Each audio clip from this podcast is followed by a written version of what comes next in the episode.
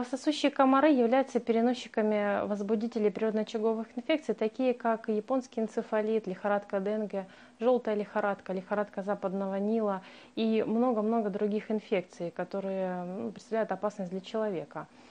Эм, в Ростовской области кровососущих комаров изучали в начале 20-х годов прошлого столетия в связи с малярией, которая охватила всю территорию страны, ну, бывшая территория СССР от Средней Азии и южную всю эту часть, до Центральной России. Э, в связи с этим была создана постоянная комиссия по изучению малярийных комаров э, в Ленинграде при Зоологическом институте э, Академии наук. И по всей стране были созданы противомалярийные станции, и происходило изучение видов кровососущих комаров, экология их, численность, э, меры борьбы разрабатывались, то есть проводилась большая работа.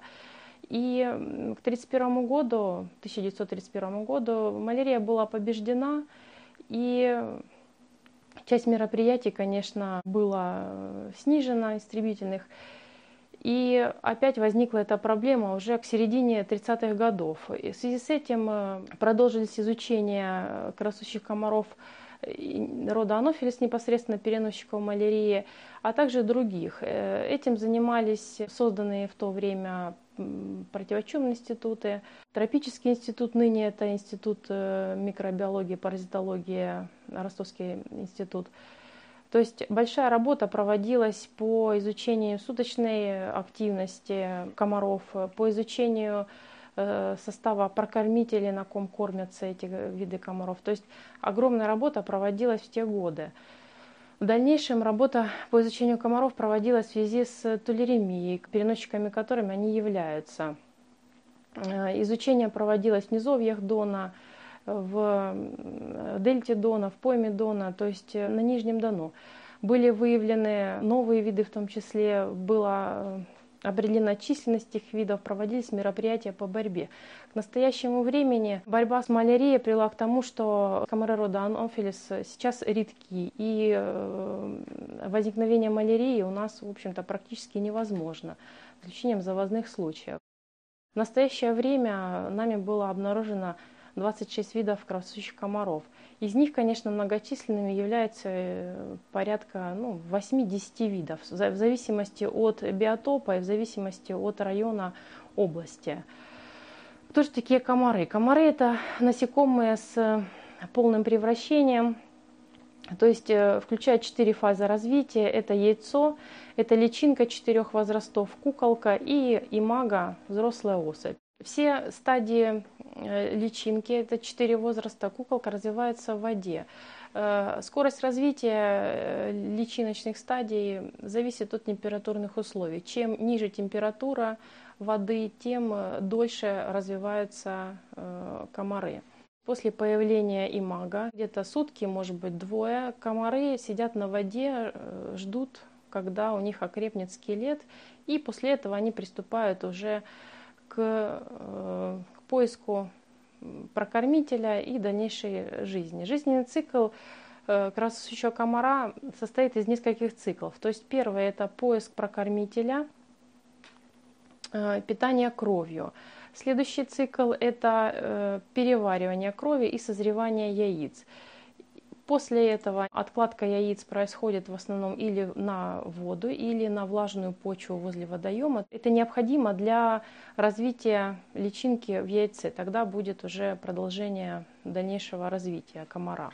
За теплый сезон года таких циклов может быть несколько. То есть э, развитие комаров может происходить в течение всего лета за счет новых поколений. Для откладки яиц комары используют различные водоемы. Это могут быть как постоянные водоемы, реки, озера, пруды, так и временные водоемы, образующиеся при таянии снегов, разливах рек, при сгонно-нагонных явлениях, в лесных водоемах. То есть это разнообразные водоемы, которые есть весной. Э, комары разделяются на ранние весенние, э, поздние весенние и летние виды. То есть те виды, которые развиваются при определенных температурных условиях.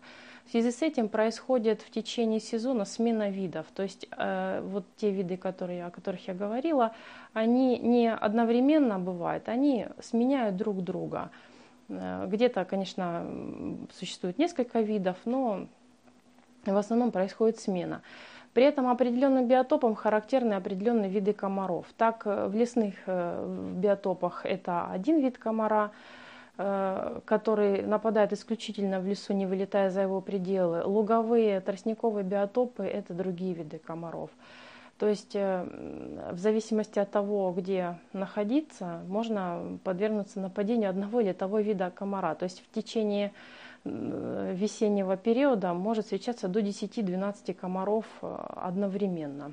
У э, кровососущих комаров э, существует суточная активность, то есть они активны в основном. Это после захода солнца, вечернее время, в ночное время и ранние предрассветные часы. В дневное время, когда происходит повышение температуры, особенно если это еще добавляется ветром, комары прячутся на дневках, ждут в общем-то, более спокойных условий и подходящих температур. Сезонный ритм активности кровососущих комаров э, связан с температурными условиями и наибольшая пик численности отмечен весенний-летний период. То есть к концу лета, э, к осени э, численность комаров обычно снижается. Часть видов некоторых родов уходит в зимовку взрослыми особами. То есть они на зиму Э, накапливают жировые запасы, то есть здесь уже кровососание не идет на созревание яиц, а на откладку жировых запасов. И находят э, щели различные, э, какие-то помещения хозяйственные, в щелях, в деревьях, то есть какие-то укрытия, в которых они перезимовывают. И весной при подходящих температурных условиях они вылетают из своих укрытий и приступают к кровососанию и откладке яиц.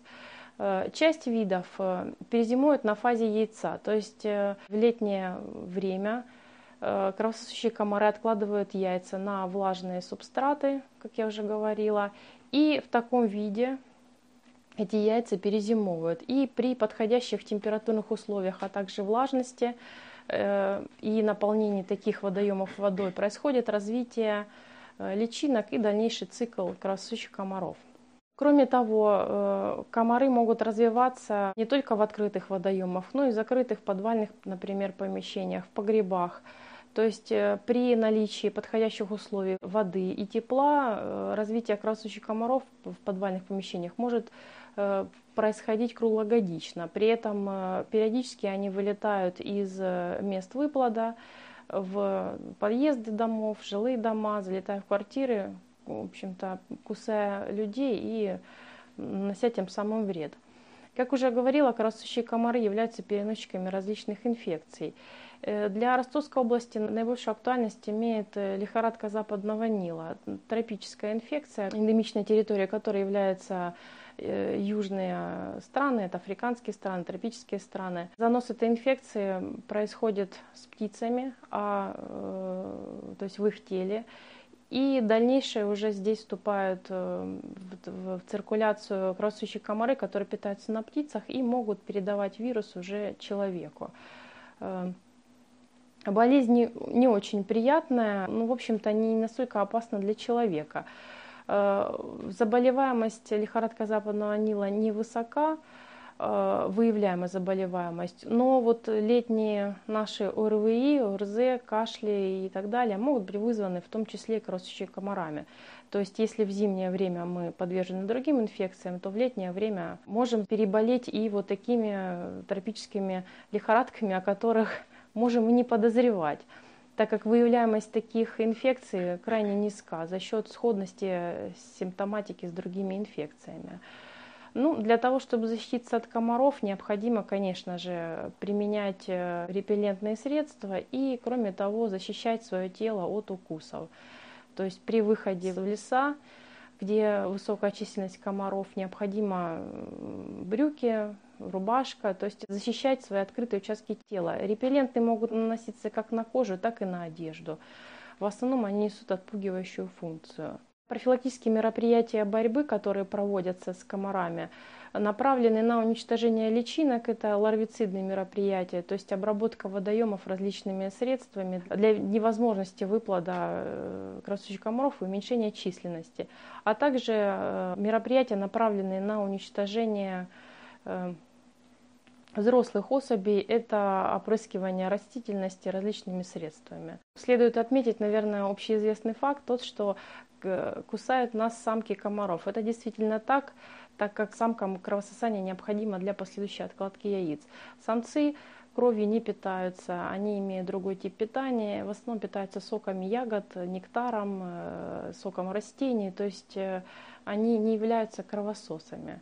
Э, когда происходит выплод комаров, первыми выплаживаются самцы, а после выплаживаются самки. И поэтому по наличию в природе самцов можно сказать о том, что вот скоро, скоро, скоро нас начнут кусать, есть скоро, скоро начнут появляться самки кровососущих комаров. В заключение хотелось бы сказать, что комары не являются смертельно опасными для человека, для его здоровья, но тем не менее пренебрегать мерами защиты не стоит. Так что будьте бдительны, и все будет хорошо.